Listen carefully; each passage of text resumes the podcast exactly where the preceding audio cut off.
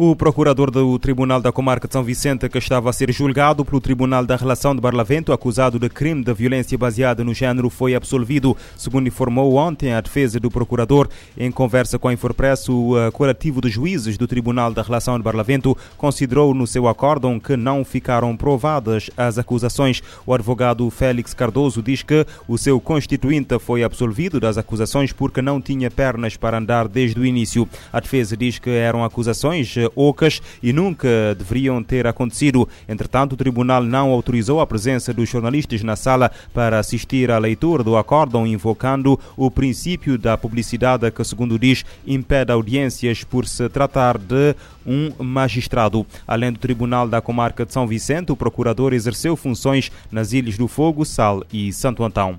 Cabo Verde volta a exigir teste negativo à Covid-19 para entrar no uh, país. A medida que entra em vigor amanhã estabelece a obrigatoriedade da apresentação de resultado negativo de teste à Covid-19 à entrada no território nacional e admite restringir o acesso de países de maior risco. A decisão consta de uma resolução do Conselho de Ministros publicada na tarde desta quarta-feira e que entra em vigor uh, amanhã, sexta-feira. A medida é justificada com a preocupação que a rápida dinâmica da propagação da variante variante Omicron tem revelado desde a sua notificação pela primeira vez à Organização Mundial da Saúde no passado dia 24 de novembro, havendo já evidência da sua presença à data em mais 17 países localizados nos diferentes continentes. Passam assim a ser exigidos novamente resultados negativos para a Covid-19 de teste PCR realizado até 72 horas da hora de embarque ou de teste rápido de antigênio realizado até 48 horas antes para apresentação de eh, por todos os passageiros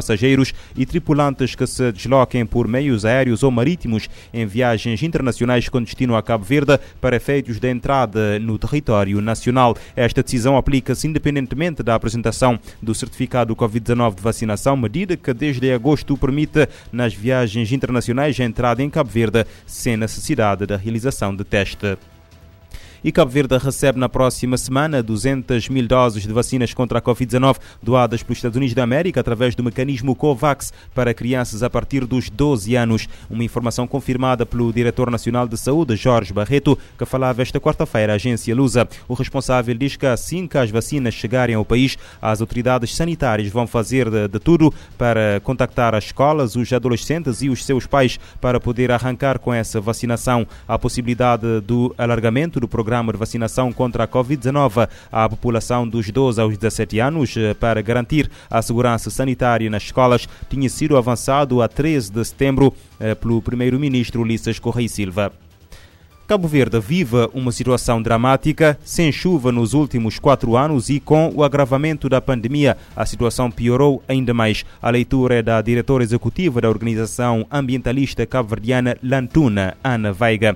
Em entrevista à RFI, a responsável alerta que ainda há muitas pessoas sem acesso à água no país e que precisam dela para a sua sobrevivência.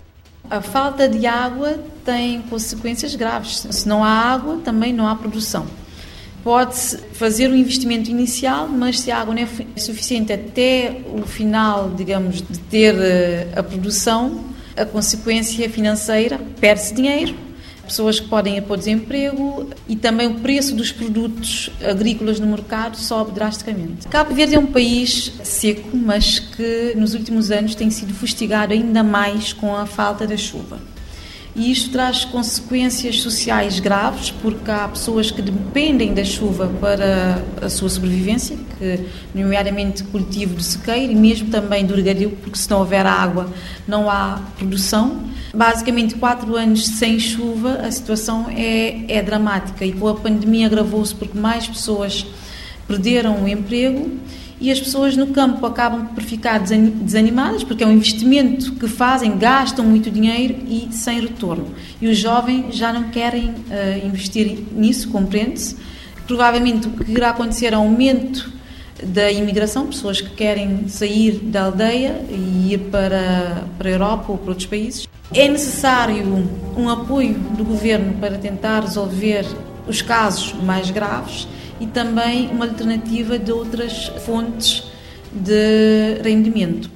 Cabo Verde viveu um estado de emergência hídrica até outubro eh, por causa da extrema escassez da chuva nos últimos anos, com impactos diretos na saúde, agricultura e economia. Os volumes de precipitação não tiveram recuperação no volume de água armazenada nos reservatórios. Ah, o nível hídrico subterrâneo encontra-se abaixo do valor indicativo praticado pelas Nações Unidas, o que colocou Cabo Verde numa situação de emergência hídrica.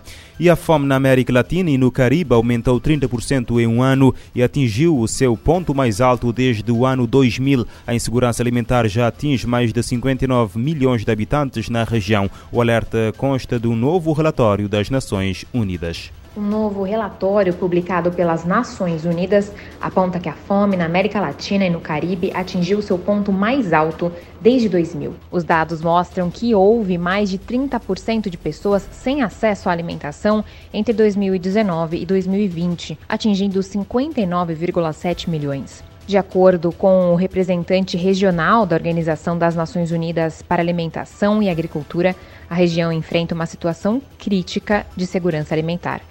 Segundo ele, nos últimos seis anos houve um aumento de quase 79% no número de pessoas que vivem com fome. Atualmente, a prevalência na América Latina e no Caribe é a maior dos últimos 15 anos. Embora ligeiramente abaixo da média mundial, o estudo mostra que apenas entre 2019 e 2020 a taxa de famintos subiu em 2%. Entre 2018 e 2020, o Brasil apresentou uma das percentagens mais baixas de desnutrição no continente, sendo inferior a 2,5%. Países como Cuba e Uruguai possuem dados semelhantes. O Haiti é o país com a maior taxa, superando 48%. A Venezuela vem na sequência com 27% e a Nicarágua aparece em terceiro lugar com mais de 19%. Da ONU News em Nova York, Mayra Lopes. O novo relatório das Nações Unidas revela um aumento de quase 79% no número de pessoas com fome entre 2014 e 2020. O Brasil representa uma taxa mais baixa de cerca de 2,5%. O julgamento de quatro réus pelo incêndio numa discoteca no Brasil que causou 242 mortos e deixou 636 feridos, a maioria estudantes universitários, começou esta quarta-feira na cidade de Porto Alegre, quase nove anos após a tragédia. O incêndio na discoteca ocorreu no dia 27 de janeiro de 2013 em Santa Maria, uma cidade do estado do Rio Grande do Sul, quando aparentemente uma banda que se apresentava usou um dispositivo pirotécnico cujas faíscas atingiram a espuma inflamável usada como isolamento acústico na cobertura do estabelecimento. As chamas e o fumo causaram pânico entre as pessoas que se encontravam na discoteca que correram para as portas de saída, onde alguns foram espezinhados até a morte e outros foram impedidos pelos seguranças que, num primeiro momento, pensaram que queriam sair sem pagar. A dificuldade na evacuação provocou a morte por asfixia da maioria das vítimas, cujos corpos foram encontrados empilhados junto à única porta do estabelecimento e nas casas de banho. Os quatro réus irão eh, responder aos sete membros do júri eh, popular eh, pelos 242 homicídios e 636 tentativas de homicídio.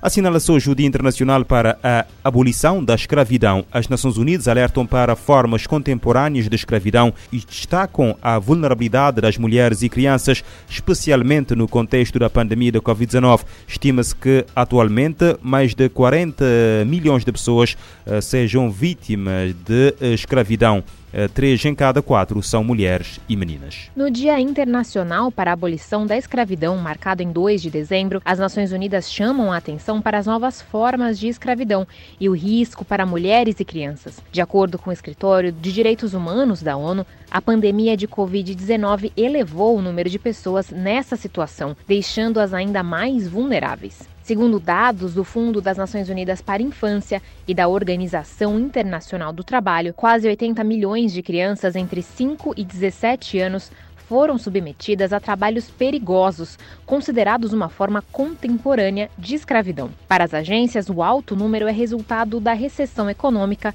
e do fechamento de escolas durante a pandemia. Outro alerta é para o aumento no recrutamento forçado de crianças por grupos armados e criminosos. O secretário-geral da ONU, Antônio Guterres, reafirmou que submeter pessoas a trabalhos escravos é crime e viola os direitos humanos. Para ele, por causa da pandemia, é preciso ficar ainda mais vigilante para o problema que muitas vezes se esconde à vista de todos. Da ONU News em Nova York, Mayra Lopes. A ONU alerta para as novas formas de escravidão e o risco para mulheres e crianças.